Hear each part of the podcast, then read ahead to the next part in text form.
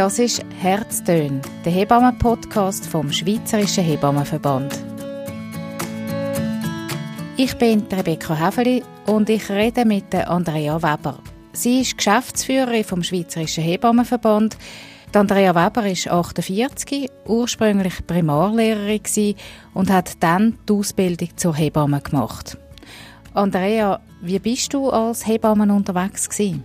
Ich bin zuerst angestellt im Spital und dann die meiste äh, Zeit habe ich mit einer Freundin zusammen eine Hebammenpraxis geführt mit Untermieterinnen und habe Geburten parallel im Spital gemacht. Du bist als Geschäftsführerin vom Schweizerischen Hebammenverband im Moment enorm gefordert. Wegen der Corona-Krise, wo wir ja mit drin stecken. Das ist für dich und für dein Team sehr fordernd. Das merkt jeder, der versucht, dich am Telefon zu erreichen. Du bist sehr häufig besetzt in Sitzungen und so weiter. Was fordert dich im Moment besonders? Das ist so. Ganz am Anfang hat es uns alle herausgefordert, wie wir von gestern auf heute Homeoffice machen. Wir haben das alles müssen zuerst zum uns digital treffen, alles zuerst müssen implementieren. Dann aber sofort von der Berufspolitik her Problematik, dass ähm, trotz dem Lockdown die Hebammen selbstverständlich nur können ihre Arbeit verrichten Dort war die Problematik, wie verrichtet sie sie, wenn sie sich und die Familie nicht schützen kann. Thema Schutzmaterial haben wir schon viel davon gehört. Dann ist die Thematik gekommen, ein Notfallkonzept zu erstellen, dass die Hebammen vor Ort wissen, wie soll ich mich verhalten, welche äh, Handlungen kann ich noch machen, was ist medizinisch begründet, was eher nicht. Es hat relativ viele Themen, wo wir gemerkt haben, wo ähm, uns sehr gefordert haben und wo wir vor allem Medien teilweise gebraucht haben, um zu unseren Forderungen zu kommen, um die können darstellen in der Öffentlichkeit und das braucht wahnsinnig viel Zeit. Und gleichzeitig muss man Mitglieder unterrichten, man muss, muss Mailings machen, was man macht das ist wahnsinnig fordernd für ein sehr kleines Team. Du hast mir gesagt, du bist äh, quasi pendelt vom Bürostuhl, also zwischen Bürostuhl und Bett in dieser Zeit. Und äh, es gibt ein Thema, wo euch Hebamme im Moment besonders unter den Nägeln brennt. Das sind die Beratungen, die ihr jetzt zum Teil am Telefon macht. Um was geht es da genau? Was muss ich mir da vorstellen? Das muss man sich so vorstellen, wo der Lockdown angefangen hat, wo der Bundesrat ausgerufen hat, ist das ja einhergegangen mit äh, im Bereich vom, von der Gesundheitsfachpersonen, von den Spitälern, aber auch darf man nur noch medizinisch Dringliches machen. Das hat für alle gegolten.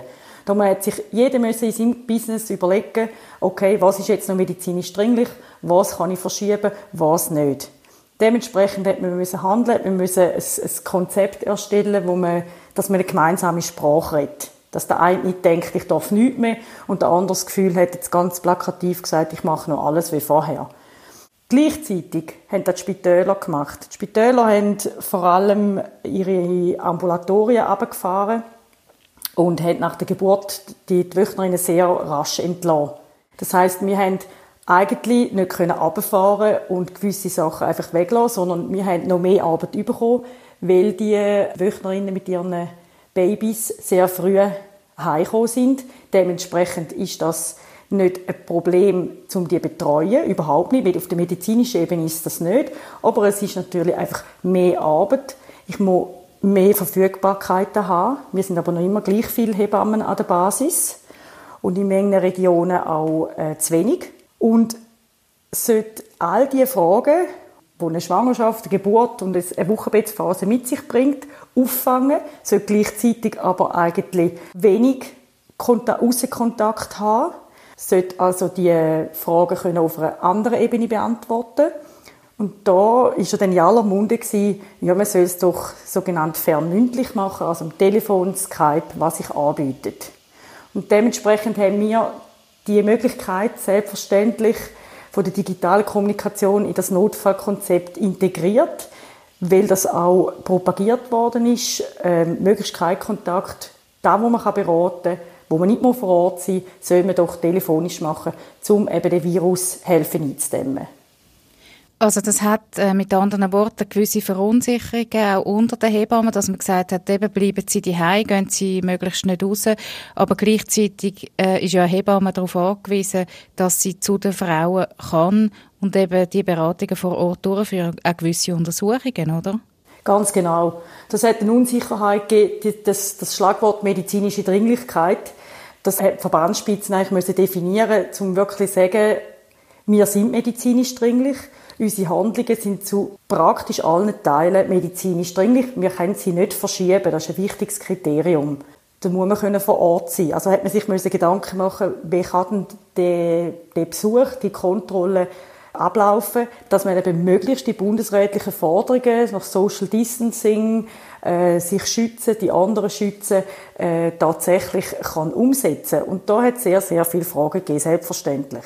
Ihr habt müssen Antworten geben. Was ist denn jetzt konkret in dem Notfallkonzept, wo der Verband gemacht hat, gestanden?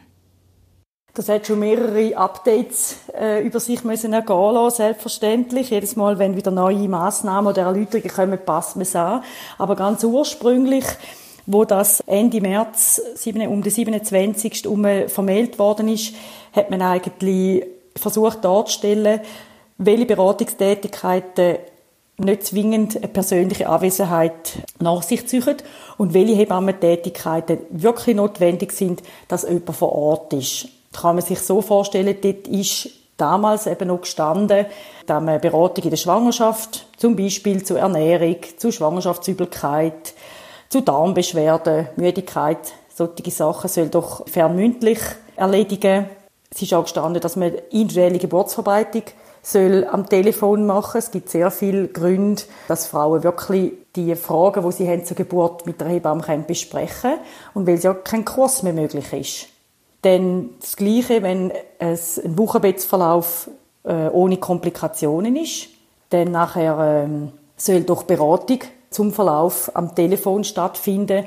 Dort zum Beispiel eine Blutungskontrolle bei einer Frau, wo man kennt, wo man schon besucht hat und man fragt sie jetzt am 8., 9., 10. Tag, wie jetzt die Blutung aussieht. Man hat es vor zwei Tagen gesehen und sie beschreibt es einem, so etwas auch könnte am Telefon erledigen. Es hat also so Beispiele drin gehabt, wie könnte man die Arbeit so aufteilen in einen Beratungsteil am Telefon und was muss vor Ort passieren. Das klingt jetzt äh, absolut logisch für jemanden Außenstehendes. Was ist der Haken dabei gewesen? Also es hat ja einen Haken gehabt, oder? Der Haken ist, und da haben wir gesehen, ist, dass, wo das Notfallkonzept erstellt worden ist, die rechtliche Situation zum Abrechnen von fernmündlichen Beratungen gefehlt hat. Das haben wir in wirklich weiser Voraussicht vor dem Notfallkonzept um den 11. März herum eingereicht an Tarifpartner, so wie das regulär ohne Corona in der Regel ist. Und lange keine Antwort bekommen und dann auch noch vor dem Erarbeiten zum Notfallkonzept im BAG eingereicht, weil es auf einmal geheißen hat, man muss alles jetzt als BAG äh, einreichen direkt. Das ist im normalen Leben sonst auch nicht so. Das ist also parallel gelaufen, respektive das ist alles vorher gelaufen, weil wir gewusst haben, wir brauchen die rechtlichen Grundlagen und parallel haben wir ein Opferkonzept erstellt, weil es auf der anderen Seite einfach brennt hat, weil die Hebammen wollen wissen, was soll ich jetzt wie machen. Und dementsprechend ist es schwierig gewesen, um das Opferkonzept zu erstellen, im Wissen darum, wir haben wirklich zeitgerecht reagiert, aber wir haben keine zeitgerechte Antwort bekommen. Also es hat brennt, ihr habt einfach müssen handeln aus deiner Sicht? Ganz genau. Es hat brennt, wir haben müssen handeln, es haben alle Verbände gehandelt und es hat zum Zeitpunkt, wo die Notfallkonzepte in den Verbänden raus sind, niemand eine Antwort vom BAG gehabt, wie jetzt tatsächlich die fernmündliche Beratung soll schlussendlich abgerechnet werden. Das heißt, die Hebammen in den Kantonen die haben geschafft und können es dann jetzt abrechnen. Was ist denn jetzt der Stand? Die haben geschafft und der Stand ist, dass am 7.4. Äh, das BAG die Faktenblätter für alle Berufsverbände herausgegeben hat. Und dann hat man es können einsehen, was jetzt tatsächlich das BAG vorschlägt, wie man die Abrechnung soll umsetzen soll. Und dann ist der grosse Schock gekommen, weil das wahnsinnig weit weg äh, war, die Umsetzung vom BAG, von dem Vorschlag, den wir eingereicht haben, was wir bräuchten. Was heißt das konkret? Also ihr habt vorgeschlagen was und was ist rausgekommen? Wir haben vorgeschlagen, dass wir eigentlich gemäß unserem Tarifvertrag alle äh, Tarifpositionen könnten entweder vor Ort machen oder fernmündlich zu der gleichen Tarivierung. Und rausgekommen ist, ähm, ihr dürft fünf Kurzberatungen machen. Das zu der Position mit den wenigsten Tagspunkten. Und sonst nicht. Wie muss man das einordnen? Oder wie, wie ordnest du das ein als Geschäftsführerin vom Schweizerischen Hebammenverband? Also das muss man einordnen, dass es erstens heißt für die Hebammen, die in Regionen geschafft haben, wo es sehr viele Covid-positive Fälle gegeben hat, wo sehr viel mehr auf Beratungen haben müssen sitzen, nicht das können verrechnen, was sie tatsächlich geschafft haben. Und auf der berufspolitischen Ebene kann man das gleichsetzen mit einem Schlag ins Gesicht, mit eigentlich kommt das Bild über, wenn man das durchliest, von ihr sind eigentlich nicht so wichtig. Mit dem, was wir euch hier geben, geht das auch. Könnt ihr eure Arbeit auch verrechnen. Das reicht und nicht mehr. Das tönt so danach, ihr fühlt euch nicht so richtig ernst genommen. Das ist so. Wir fühlen uns überhaupt nicht ernst genommen, weil man muss sich das vorstellen, die Situation.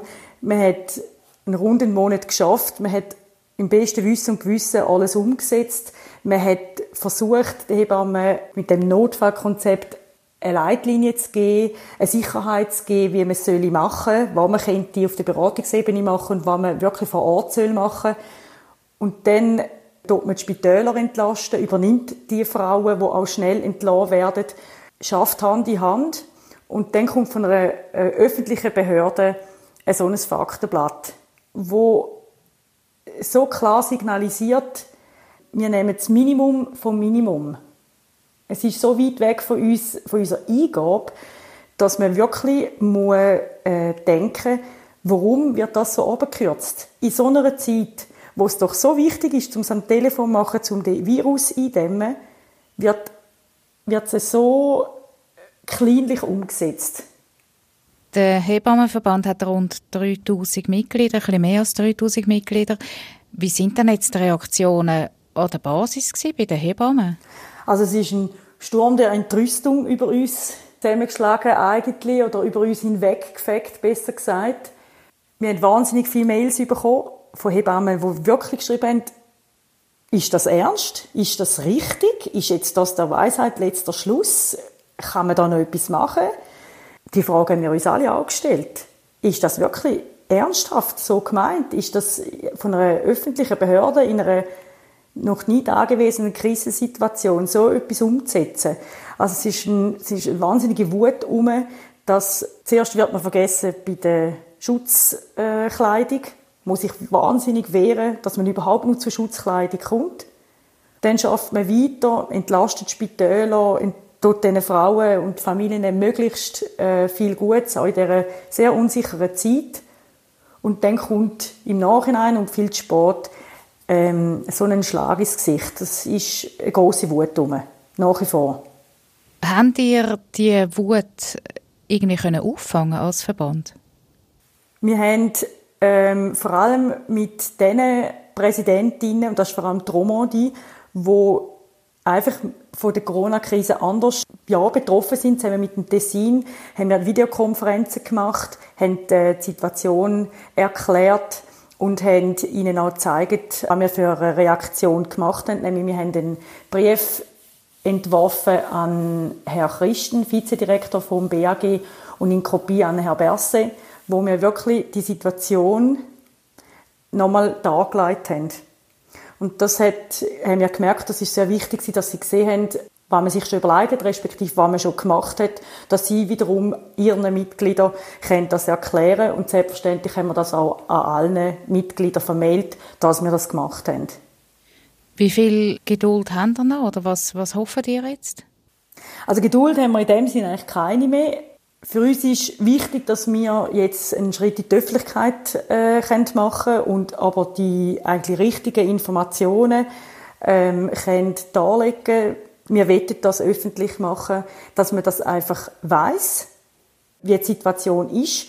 Und wir wollen aber auch wirklich die Frage stellen, wenn eine zweite Welle kommt, und man muss ja mit so etwas rechnen, und man muss gewisse Lockerungsmaßnahmen wieder zurücknehmen und wieder ähm, in dem Sinn so schaffen, wie wir bis jetzt geschafft haben, bis zu dem 27.04., dann sind wir ja wieder in dieser Situation, dass es wieder sehr viel Beratungsaufwand gibt und dann ähm, die Hebamme wieder so dasteht und allein gelassen wird in der Möglichkeit, wie sie kann arbeiten und wie sie kann, äh, das Ganze verrechnen und das, das darf einfach nicht sein. Wir müssen noch mit monatelanger Krisensituation rechnen. Wir wissen alle nicht, wie es weitergeht. Und, und das im Wissen, dass man eigentlich, dass die, die, Arbeit so nicht wertgeschätzt wird, denn dass man sie einfach nicht bezahlt, das geht für uns einfach nicht. Du hast vorhin eine Frage aufgeworfen, warum ist das passiert? Also ihr habt das Gefühl, ihr seid überall vergessen gegangen, werdet nicht ernst genommen. Wenn du ganz selbstkritisch äh, dich selber fragst, hättet ihr als Verband mehr können machen Hättet ihr besser können vorsorgen voran Leute werden? Ja, im Nachhinein kann man sagen, wir hätten das, das Notfallkonzept früher rausgeben Das ist sicher für die Mitglieder äh, aus unserer Sicht Sport gekommen. Das ist ganz sicher auf unserer Seite etwas, wo wir einem Debriefing müssen verbessern für äh, eine nächste solche Krise. Und beim Schutzmaterial sind wir relativ schnell an, an, an die Öffentlichkeit. Wir merken, wahrscheinlich müssen wir in einem Nachgang von dieser Krise, vor allem wirklich in jedem Kanton, die Präsidentinnen, die dort zuständig sind, Möglichkeit geben, dass sie zu einem Debriefing eingeladen werden, dass man in die Krisenkonzept einkommt. Und auf der anderen Seite, von der Verbandsspitze her, müssen wir ganz sicher die Möglichkeit haben, uns mit dem BAG auszutauschen, dass so etwas nicht mehr passiert. Und wenn man nochmal auf die Ebene der Beratungen geht, also Telefonberatungen, eben fernmündliche Beratungen, sogenannte, ist das nicht etwas, wo man im Nachhinein könnte sagen, aber im Nachhinein ist man immer gescheiter. Das hätte man schon früher können angehen, dass das eine Möglichkeit ist, auch zum Arbeiten, auch für Hebammen. Das ist so. Wir haben schon als Verband vor rund fünf Jahren, wo wir Verhandlungen angefangen zu einem neuen Strukturvertrag, wählen, telefonische Beratung, Beratung auf Distanz, sei es per Telefon, sei es per Skype oder ein anderes Kommunikationsmittel ähm, implementieren. Und von dem hat damals überhaupt niemand etwas wissen.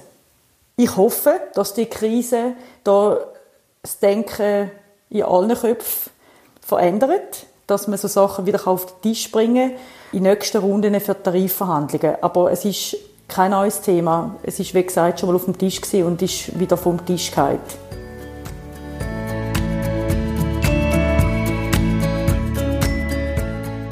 Das ist Herztön, der Hebammen-Podcast vom Schweizerischen Hebammenverband. Bald mit neuen Aktualitäten rund um Hebammen und um Geburten.